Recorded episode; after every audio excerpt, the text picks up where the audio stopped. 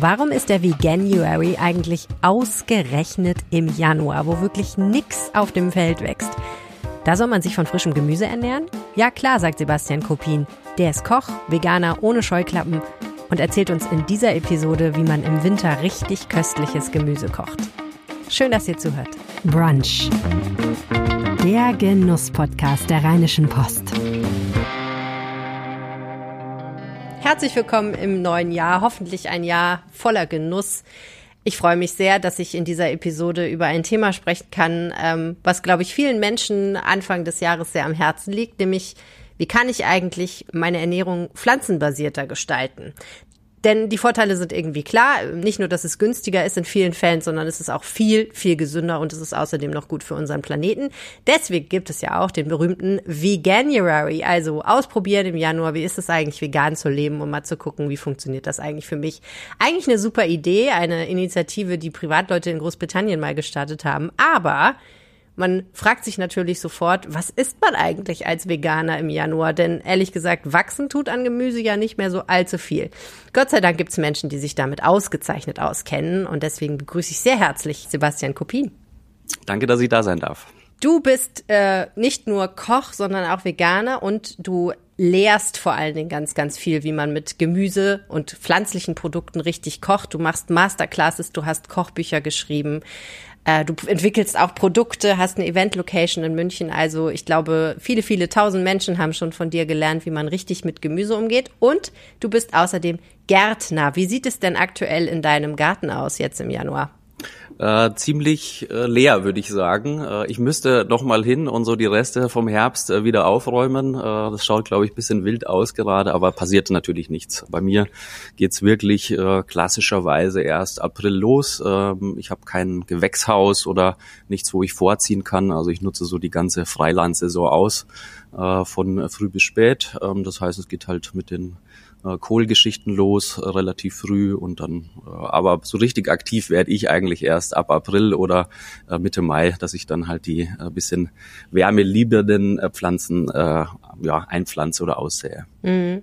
Hast du das so organisiert, weil du auch mal eine Pause vom Gärtnern brauchst oder hast du das so organisiert, weil du Gewächshaus nicht so gut findest?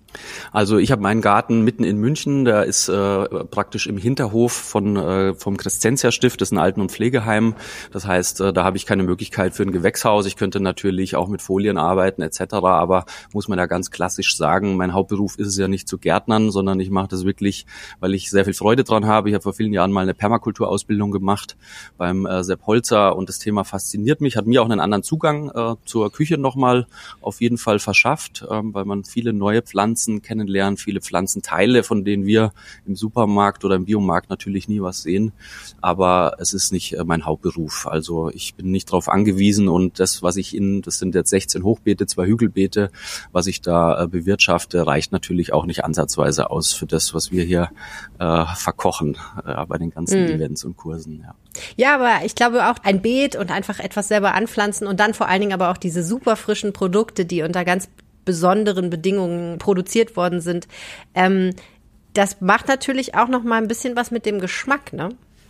Also ich finde, man bekommt auf jeden Fall eine andere Einstellung zum Thema äh, Nachhaltigkeit, Zero Waste auch. Man schmeißt nicht mehr Dinge so leicht weg. Also ich nenne mal klassischerweise das Beispiel von einem Weißkohl, der halt äh, irgendwann im April äh, ausgesät wird oder ein bisschen früher sogar oder im äh, Mai eingepflanzt wird und der ist halt dann ab September, Oktober je nach äh, Jahr und äh, Witterung eigentlich erntereif und äh, da gibt's äh, wirklich sehr viele Fressfeinde in Anführungsstrichen. Ich glaube, über 16 Stück sind's äh, bei äh, Kohlpflanzen, äh, die es gibt äh, und äh, da Freude dran haben, den zu vernichten. Und da muss man schon ganz schön arbeiten dafür, ähm, dass die das halt überleben. Dementsprechend weiß man es dann schon mehr wertzuschätzen, als wenn man halt einfach einen Kohl sehr günstig im Supermarkt kauft und dann sieht er nicht mehr so toll aus und wird weggeschmissen. Ähm, was natürlich immer noch passiert. Ne? Also ich bin da auch da kein Heiligenschein, aber man kriegt ein bisschen anderes Verhältnis dazu. Mhm. Mhm, verstehe ich voll. Und ähm, du hast aber auch schon erwähnt, jetzt im Winter passiert leider nicht fürchterlich viel auf den Feldern und im Garten und dementsprechend auch nicht so viel auf den Märkten. Ähm, der Blick in den Saisonkalender zeigt da eine ziemliche Leere. Ich glaube, Kohl ist tatsächlich ungefähr das Einzige, was man so im tiefen Winter noch frisch bekommt, aber der ist eigentlich auch aus der Lagerung, ne? Genau, also technisch gesehen könnte man äh, den Kohl wirklich im Beet stehen lassen. Der ist relativ gut frostfest, jetzt Grünkohl auch.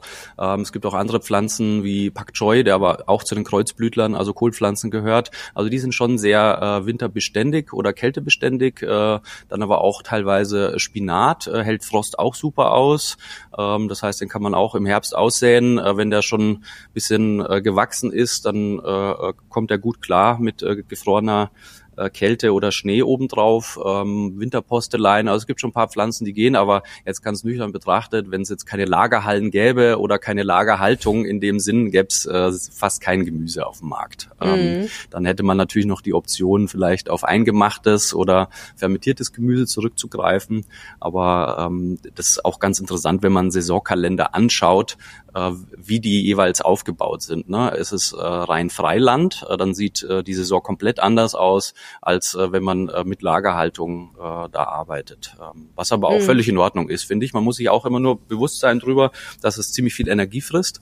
Ähm, und äh, da ist ganz interessant auch mal anzuschauen, was äh, benötigt denn äh, jetzt zum Beispiel ein Gemüse, was aus Italien antransportiert wird an Energie oder was wird an Schadstoffen da produziert ähm, im Verhältnis zu Karotten, die halt in großen Hallen dementsprechend auch Strom saugen. Ja, ähm, also wirklich mhm. ganz interessant, sich auch das Thema mal anzuschauen. Wie fällt denn die Bilanz da aus? Ja, ganz exakt habe ich die Zahl nicht, aber es ist, Lagerhaltung ist noch ein bisschen besser, aber es ist nicht so weit voneinander entfernt ähm, mhm. meines Wissens nach. Und dementsprechend bin ich auch äh, durchaus bereit, auch im Winter mal auf äh, europäisches Gemüse zu gehen, wenn ich Lust auf was Frisches habe. Das sind dann natürlich keine mhm. Tomaten, weil auch die haben keine Saison in Italien im Winter.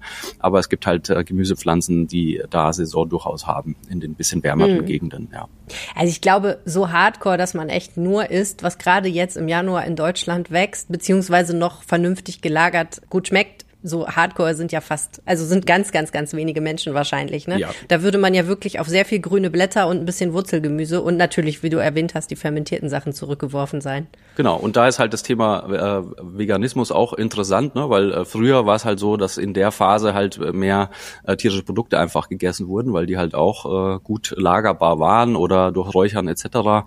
Ähm, und äh, bei Gemüse ist es ja eigentlich wirklich erst durch Fermentation äh, auch gekommen. Sauerkraut ist so ein klassisches Beispiel. Beispiel auch, ja. Und für mich persönlich, äh, deswegen ganz wichtig, dass du es auch nochmal erwähnt hast, ich bin da, fühle mich da sehr frei äh, und äh, ich schaue natürlich immer drauf, woher es kommt. Ich finde Bioqualität sehr wichtig.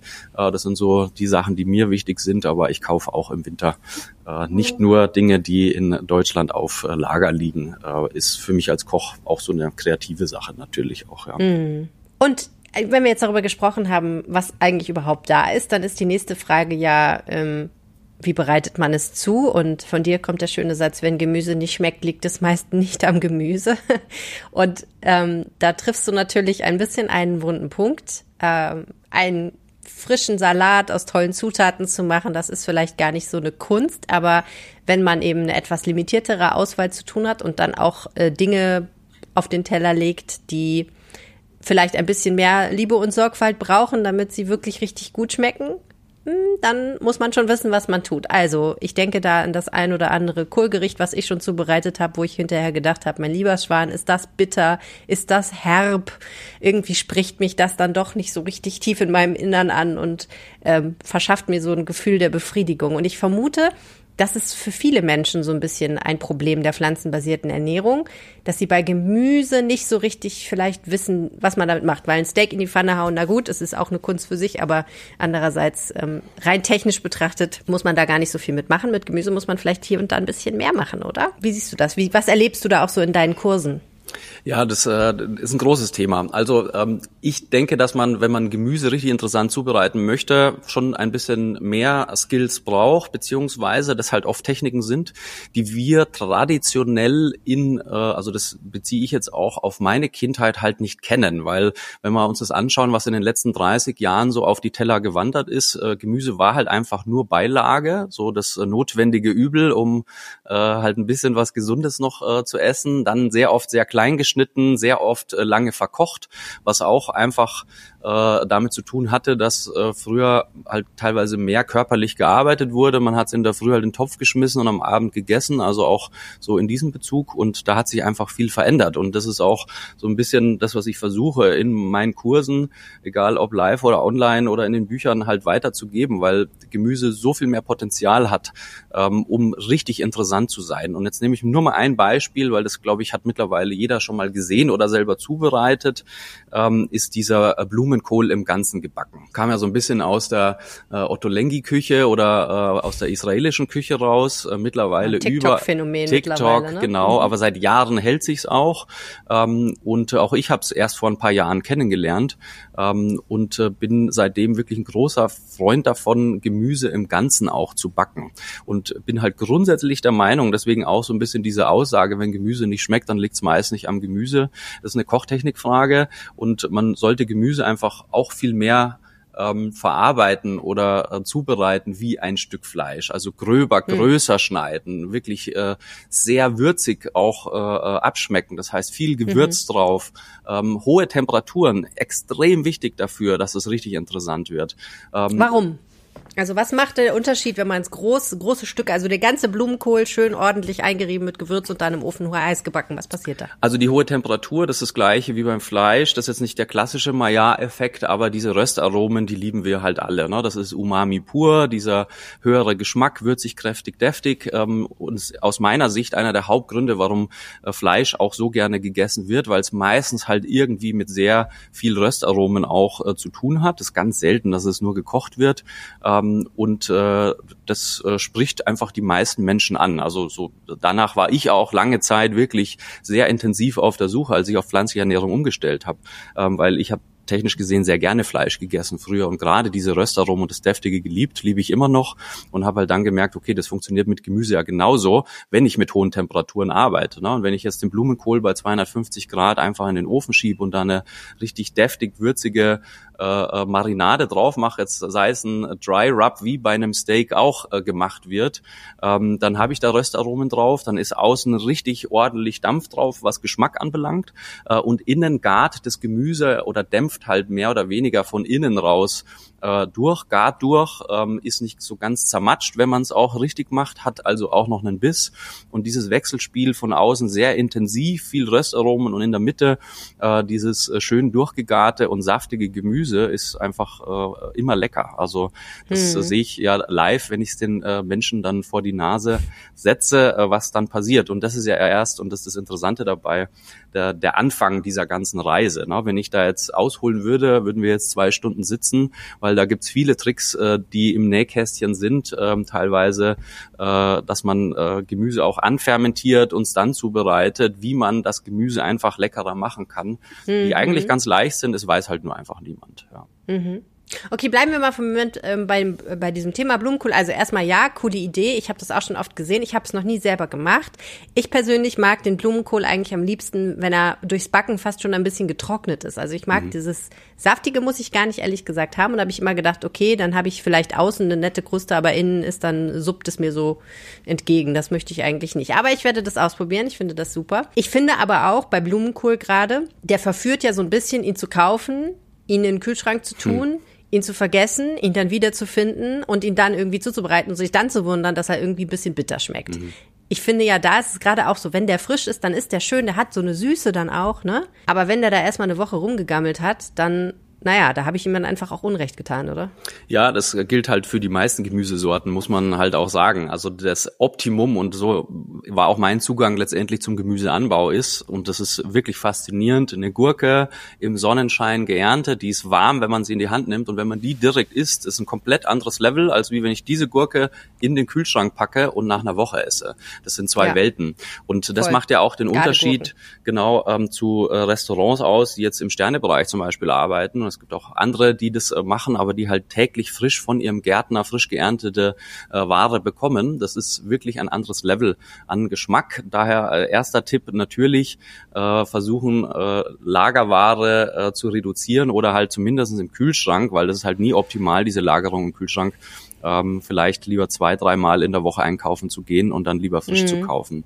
Gilt natürlich nicht für alle Produkte, weil gerade Wurzelgemüse ähm, oder Kartoffeln, wenn die lagern, ist es fast wie ein anderes Produkt. Ne? Eine frisch geerntete rote Beete, die hat gar nicht diese stark erdige, sondern eher frisch und knackig. Und wenn die halt zwei Monate gut gelagert wird, dann entwickelt sie mehr diese Süße, ähm, aber auch noch äh, diese Erdigkeit, die ja man, wenn man es gut zubereitet, ja auch sehr lecker sein kann.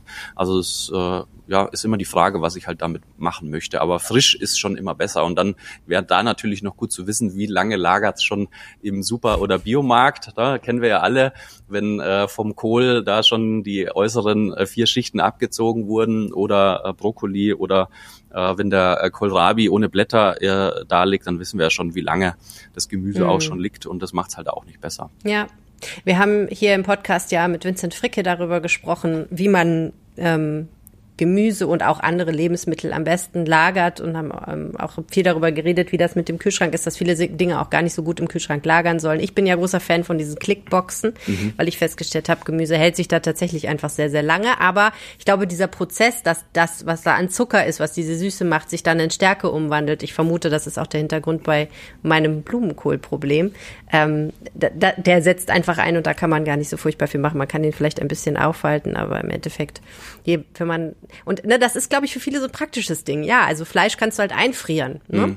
Oder es ist vakuumiert und dann kannst du es da auch drei, vier Tage liegen lassen. Das ist vollkommen egal. Aber Gemüse musst du halt dann tatsächlich frisch kaufen, sonst äh, hast du schlechte Karten im Endeffekt. Schmeckt immer noch okay, aber schmeckt eben nicht mehr so genial, dass man sagt, oh ja, da habe ich richtig Bock drauf. Ja, also ich, man kann immer mit der Würze natürlich drüber gehen und äh, trotzdem noch was Leckeres draus machen. Ne? Das, ja. das gilt ja für alles. Zitronensaft hilft. Ja, mhm. genau. Oder also gute Gewürze auch immer Gamechanger mhm. aus meiner Sicht.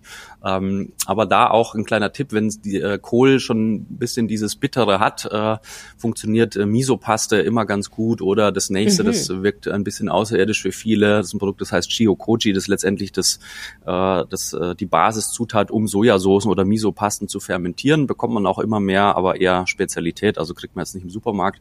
Und wenn man äh, den Blumenkohl damit bearbeitet, das ist mir erst vor über einem Jahr äh, selbst aufgefallen durch einen Test hier in der Küche, ähm, findet dann enzymatischer Prozess statt und äh, es ist einfach der beste Blumenkohl, den man je gegessen hat. Das höre ich nämlich äh, jedes Mal, wenn ich äh, damit arbeite. Ne? Also man kauft sich diese Paste, äh, bearbeitet äh, beziehungsweise reibt einfach die Blumenkohlröschen damit ein oder den ganzen Blumenkohl, lässt es äh, über Nacht zugedeckt äh, ziehen. Also Kälte reduziert halt einfach die Aktivität und am nächsten Tag riecht's auch nicht so stinkig kohlig in der Küche, wie man sonst kennt, sondern eher süßlich.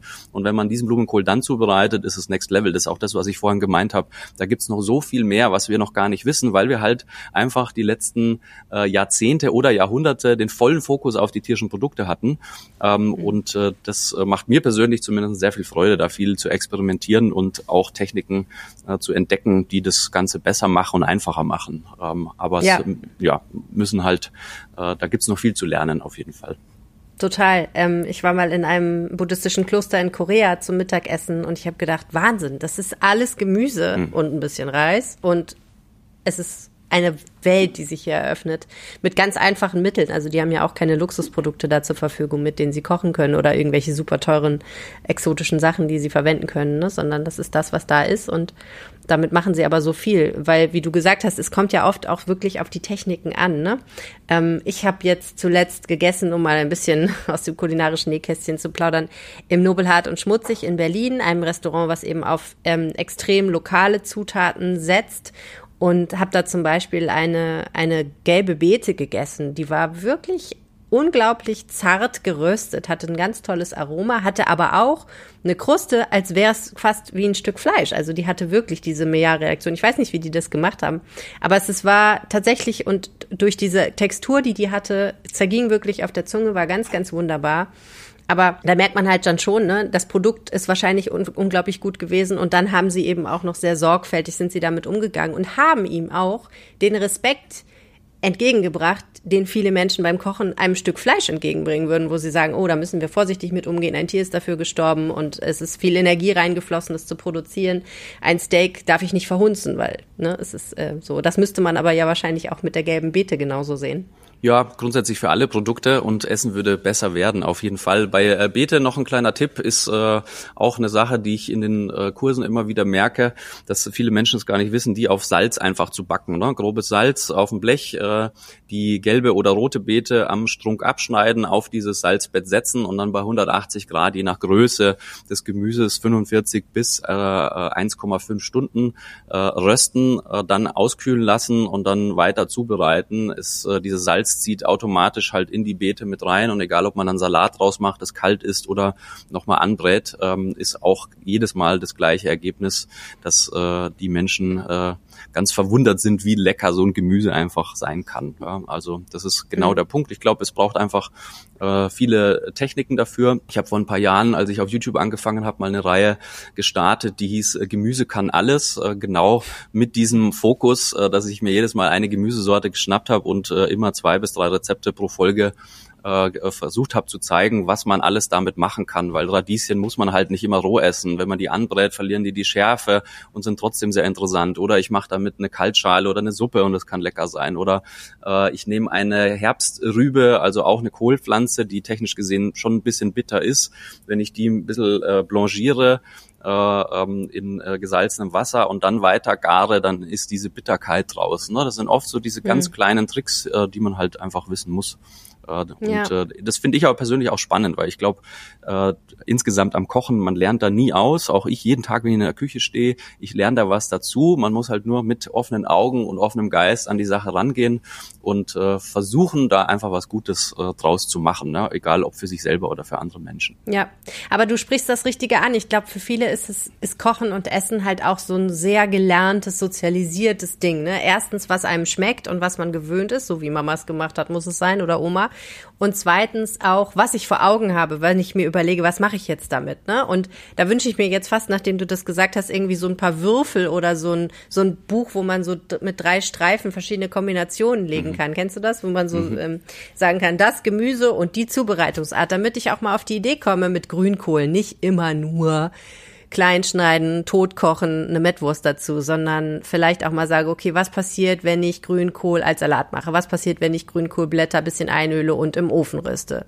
Kriege ich Chips. Was passiert, wenn ich Grünkohl äh, in einen Stir-Fry tue? Ähm, was passiert, wenn ich Grünkohl als Pastasauce zubereite mhm. und so weiter. Was passiert, wenn ich ein Pesto daraus mache, ne? Ähm, da gibt's ja so viele Möglichkeiten. Aber ehrlich, also es ist wirklich so, wenn ich jetzt darüber nachdenke, fallen mir natürlich Sachen ein, aber wenn ich auf dem Markt stehe und ich sehe den Grünkohl, denke ich mir, habe ich Bock auf geschmorten Grünkohl? Nein, heute nicht. Und dann gehe ich ja, weiter. Genau, also das hat extrem viel mit Erfahrung, mit äh, was habe ich in der Kindheit gegessen, sehr viel mit Emotionen auch, ne? Das unterschätzen immer alle, aber mhm. Kochen, Essen hat äh, so viel mit Emotionen zu tun. Das ist ja auch gerade beim Thema äh, Veganismus auch immer super interessant äh, dass man denkt, man kann oder das, das eine oder andere Produkt gar nicht äh, leben, weil äh, ne, man hat es halt immer gegessen oder verknüpft halt gewisse wichtige Feste oder Feiern. Aber das kann man auch alles gut umprogrammieren, neu programmieren und äh, ich glaube schon auch, dass da oft die Kreativität fehlt, aber halt auch oft das Problem ist, wenn man einkaufen geht, es gibt so viel Ware, man ist überfordert oft also, oder vielleicht sogar mit äh, einem guten Hunger einkaufen geht. Das ist ja sowieso der größte Fehler, wie wir alle wissen, weil da landet nie das gesunde Zeug im Einkaufswagen, sondern äh, eher zu, äh, kurzkettige Kohlehydrate und viel Zucker und Fett. Mhm. Ähm, und äh, ja, also das ist aber, finde ich auch, einfach vielleicht auch für die Zuhörer und Zuhörerinnen ähm, sich das äh, vorzunehmen als äh, guten Vorsatz, äh, sich mal die Gemüsesorten in die Hand zu nehmen und zu überlegen, was könnte ich denn anderes äh, draus machen. Da gibt's genügend tolle Köche und Köchinnen, die sich äh, damit beschäftigen und da äh, Möglichkeiten liefern ähm, und dann äh, man muss sich nur rantrauen. Ne? Ich glaube, das mhm. ist immer so ein Thema von Mut auch, ähm, dass man sich traut, Sachen auszuprobieren. Und ich sage immer, mutig sein, viel ausprobieren, auch ein bisschen nach Bauchgefühl gehen. Und äh, wenn es nicht schmeckt, kann ich mir immer noch ein Brot schmieren. Also es liegt ja glücklicherweise bei den meisten, äh, die äh, in Deutschland oder in Europa leben, äh, ist es nicht der Punkt, ob man jetzt verhungert, wenn man dieses Essen nicht hat. Da sind wir alle oder viele in der glücklichen Lage. Äh, dementsprechend ruhig mutig sein. Und ich bin der Meinung, da entstehen viel oft oder meistens ganz tolle Kombinationen, wo man nie gedacht hätte, dass es funktionieren kann. Also mit die schönsten Kombinationen sind bei mir teilweise durch Unfälle oder äh, aus dem Moment raus entstanden, weil ich mir gedacht habe, okay, das mhm. probiere ich jetzt einfach mal aus ähm, und es funktioniert halt. Ja. ja. Aber da möchte ich gerne nochmal fragen, weil du hast ja vorhin gesagt, du hast früher gerne Fleisch gegessen. Wann war bei dir der Punkt, wo du nicht mehr versucht hast, in Anführungsstrichen, Fleisch zu imitieren durch Gemüse? Weil ich vermute, dass das nicht funktioniert, dass man nicht vegan leben kann, wenn man immer versucht, dann doch irgendwie aus Gemüse eine Bratwurst herzustellen. Ich glaube, man muss dann irgendwann den Schritt machen, wo man sagt, okay, ich brauche das nicht. Ich brauche kein Stück Fleisch auf dem Teller, damit es ein guter Teller ist, oder? Also ist auch ein sehr großes Thema, über das wir äh, wirklich lange sprechen könnten. Da gibt's halt grundsätzlich unterschiedliche Einstellungen dazu. Ähm, einer der größten Vorwürfe, die ich ja auch immer wieder äh, unter Videos etc. habe, wenn es in die Richtung Fleischersatz geht, ist, wieso müssen Veganer und Veganerinnen denn alles so hinbasteln und bauen, dass es so aussieht. Ähm, und ich kann das total gut nachvollziehen, denn äh, aus meinem Mund ist vor vielen, vielen Jahren, äh, schon Jahrzehnte fast her, äh, dass ich gesagt habe, ähm, wenn äh, Vegetarier Tofu-Würstchen essen, dann sollen sie doch gleich gescheite Würstchen essen. Ne? Das kam, glaube ich, als 15-Jähriger aus meinem Mund so. Ähm, und also ich kann das gut nachvollziehen. Mittlerweile stecke ich halt selber in den Schuhen und ist eigentlich leicht erklärt, denn ich bin als bayerischer Bur ja in äh, im Münchner Oberland aufgewachsen mit Lederhose, Weißwurst und Co. Ja, in jeder Wirtschaft gibt's Braten etc. Ähm, und es bedeutet ja nicht nur, weil ich mich aus was für Gründen auch immer dafür entscheide, äh, wirklich mich pflanzlich zu ernähren. Und die Gründe ist äh, ganz egal, warum es ist. Ne? Also einfach mal, äh, das äh, kann man ja so annehmen, kann jeder machen, äh, was man möchte, dass man nur weil man umsteigt, nicht automatisch alles, was an Emotionen äh, und Verknüpfungen sich aufgebaut hat, mein Leben lang weg ist und es auch nicht weg sein muss. Denn mir ist relativ schnell aufgefallen, dass wenn ich die richtigen Gewürze und Kochtechniken anwende, die ich ja vorher auch professionell mit Fleisch angewandt habe, jetzt nehme ich mal einen Gulasch als Beispiel, ähm, Gulasch klassisch, früher immer so gemacht, halb Zwiebeln, halb Fleisch, lange die Zwiebeln angeröstet, Fleisch getrennt, zusammengeführt, dann natürlich das Wichtigste, die Gewürzmischung, die bei mir halt immer aus Paprika edelsüß, Paprika scharf, Kümmel, äh, Knoblauch, äh, Majoran und äh, Zitronenschale. Das ist so eine klassische äh, Mischung. Ähm, hm, und, Zitronenschale. Ja, das ist äh, der Gamechanger dafür. ähm, okay. Und sobald das in den Topf kommt, und das ist mir beim ersten Pilzgulasch halt sofort aufgefallen, riecht's in der ganzen Küche nach Gulasch. Ich habe einfach das Fleisch durch Pilze ersetzt. Das ist jetzt kein klassischer Fleischersatz. Äh, ich könnte aber genauso auch, gibt ja mittlerweile auch tolle Produkte, die super clean sind und wo die Zutatenliste jetzt nicht äh, eine ganze Seite lang ist. Ne? Also es gibt ja tolle Ersatzprodukte mittlerweile, die vier, fünf Zutaten haben, äh, einen guten Biss haben, super Proteinwerte und, und, und. Ähm, und wenn ich die dann noch mit rein mache und das dann auch lange schmoren lasse, wie ich es beim Gulasch auch mache, oh Wunder, oh Wunder, das ist extrem lecker und jedem, dem ich es vorsetze, der denkt sich, wie geht denn das vegan? Hätte ich ja nie gedacht. Also das ist das, wo ich natürlich aus der professionellen Sicht immer schmunzeln muss, weil viele einfach gar nicht das Wissen haben, was möglich ist in dem Bereich und dieser deftige Fleischgeschmack, den ich auch lange Zeit als Fleischgeschmack abgespeichert hatte, viel weniger mit dem Fleisch zu tun hat, als mit der Kochtechnik und der richtigen Würzung. Mhm. Und da sprechen wir jetzt natürlich nicht von einem großen Steak, weil das ist natürlich ein Stück Fleisch mit Textur und Co., das auch so derzeit noch nicht wirklich ersetzbar ist. Ne? Ähm, und äh, dann ist es aber trotzdem natürlich äh, jedem selbst überlassen, ob man das ersetzen möchte oder nicht. Ich kenne viele Veganer, die haben da gar keine Lust drauf, weil sie sagen, sie wollen den Geschmack nicht mehr. Ich gehöre eher zu der Fraktion, äh, ich finde immer noch den äh, Geruch lecker und äh, ich versuche schon grundsätzlich, und das ist aber auch der Grund, glaube ich, warum meine äh, Küche so als deftige Umami-Küche äh, bekannt geworden ist, weil ich selber halt nach diesem deftigen Geschmack nach wie vor suche. Ne? Ich äh, kann mittlerweile eine äh, Demiglas oder eine Jus, eine Bratensoße machen, die kann ich im Hofbrauhaus auf jeden Teller packen, niemand wird's merken, äh, hundertfach getestet oder das gleiche auch mit meiner Bolognese und das ist aber trotzdem völlig in Ordnung, weil ich habe den Geschmack, ich habe die Emotionen, aus meiner Sicht sogar noch ein bisschen gesünder ähm, und äh, möchte aber, und das ist mir auch immer wichtig, da nicht mit dem erhobenen Zeigefinger rumlaufen und irgendjemand bekehren. Ich sage immer, esst, was ihr wollt. Ich möchte nur zeigen, das geht auch anders und ihr wisst es einfach nur noch nicht. Und es wäre vielleicht gar nicht so schlecht für euch selber oder für den Planeten, wenn man zumindest einen gewissen Prozentsatz davon äh, auch äh, ja, äh, mitgehen würde. Genau. Mhm. Ja, finde ich super. Ähm, ich glaube, Ein Punkt, der noch so manche Leute vielleicht ein bisschen umtreibt, ist äh, so ein bisschen, ich nenne es die Proteinangst. Mhm. Nämlich, dass wenn sie sich pflanzenbasiert ernähren, sie Schwierigkeiten haben werden, zum Beispiel genug Eiweiß zu sich zu nehmen. Und da muss ich sagen, ähm, das war für mich so 2023 auch eine Erkenntnis, nachdem ich ein paar Sachen gelesen habe, wie unfassbar viel Eiweiß in manchen Sachen drin ist. Also ich wusste zum Beispiel nicht, wie viel Eiweiß in Brokkoli drin ist. Das fand ich richtig krass. Oder in Pilzen. Äh, ja, also die Prozentzahl ist sehr immer noch sehr gering bei Gemüse, muss man schon sagen. Im Vergleich so, zu Fleisch. Genau, also Fenchel 3,6, Wiener Würstchen 12, äh, Steak 22, nur um mal drei Zahlen zu nennen. Ja, mhm. ähm, und äh, rein über Gemüse würde das halt nicht funktionieren und das muss man auch gar nicht beschönigen, wie es äh, der ein oder andere Veganer oder Veganerin macht. Man muss da schon bei drei Mahlzeiten, wenn man genügend Protein zu sich nehmen möchte, das kommt auch darauf an, ist man jetzt körperlich tätig, hat man einen Job, äh, der körperlich ist oder geht man trainieren. Aber man muss halt zumindestens den Fokus drauf haben. Und das ist aber leider ein bisschen immer noch das Problem, auch wenn man auswärts essen geht, dass auch viele omnivoren Köche oder Restaurants da halt gar keinen Fokus drauf haben, weil dieses Thema Fleischersatz böse ist und man will damit nichts zu tun haben. Aber man muss sich halt darauf fokussieren und auch konzentrieren, da genügend Protein mit einzubauen ins Essen. Das geht, das ist gar kein Problem, aber man muss es im Bewusstsein einfach haben, was man vorher vielleicht mhm. nicht hatte, weil Fleisch bedient halt immer oder Eier. Ne? Das sind da mhm. äh, tolle Proteinquellen. Proteinquellen. Und äh, was aber auch äh, oft nicht gesehen wird beim Thema Protein, und das, das da könnte ich äh, stundenlang Vorträge halten. Ich mache viel Gastronomietrainings auch für Hotels oder Restaurants und versuche das wirklich den Köchen und Köchinnen äh, richtig einzutrichtern und einzuprügeln, dass man da einen Fokus drauf haben muss. Denn ich kann das schönste Siebengang-Menü in einem Sterne-Restaurant essen, wenn da nur Gemüse auf dem Teller ist. Und das ist oft im Fine-Dining-Bereich so, ähm, wenn es äh, Restaurants sind, die halt beides bedienen, also omnivor und vegan, dann sind die veganen Menüs super schöne Gemüseküche, aber ich laufe nach sieben Gängen da raus, schaue mich um, wo der nächste Falafelstand ist, weil da kein Protein drin war und ich nicht nachhaltig glücklich gesättigt bin. Ja, das ist mir wirklich schon so passiert. Ich nenne jetzt keine ja. Namen. Ähm, und äh, das, äh, und ich gehe viel essen und gerne und gut essen auch. Mhm. Und das ist einer der Punkte, der leider noch nicht so bedacht wird. Und da geht's mir persönlich natürlich einerseits um den, diesen ernährungstechnischen Part, weil wir es benötigen.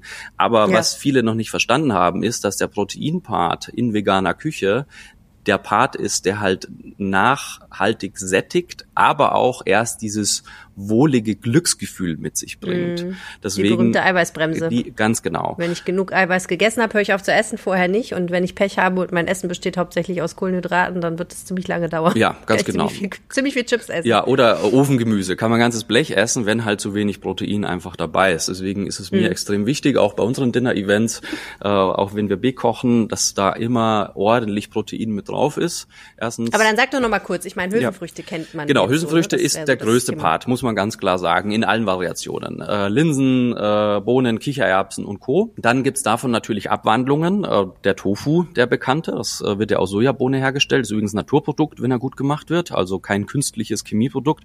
Nach wie vor eins meiner liebsten Proteinquellen auch, mit denen ich arbeite. Äh, Tempeh wäre noch eine schöne äh, Option. Das ist letztendlich, kommt ursprünglich aus Indonesien. Das sind auch fermentierte Sojabohnen oder geht auch aus Kichererbse, Bohne, Linse mittlerweile. Gibt's tolle Manufakturen in Deutschland. Die das Bio produzieren. In jedem Biomarkt bekommt man es sehr hochwertig, bisschen eigener Geschmack. Also hat man davor sicher noch nicht äh, sowas geschmeckt. ähm, die ersten ein, zwei Mal bisschen, äh, bisschen anders, aber gut angebraten und wieder mit dem richtigen Produkt äh, super. Ja? Also ganz tolle Eiweißquelle. Als Beispiel so ein Tempeh und der ist halt fermentiert. Das heißt, man äh, verstoffwechselt diese Hülsenfrüchte auch besser. Sie sind nicht so belastend, als wenn ich sie jetzt pur esse. Also pur gekocht meine ich, nicht roh. Ähm, sollte man nicht machen. Und äh, hat äh, im Bereich 30 äh, Prozent Eiweiß. Ne? Also auch ordentliche äh, Portionen.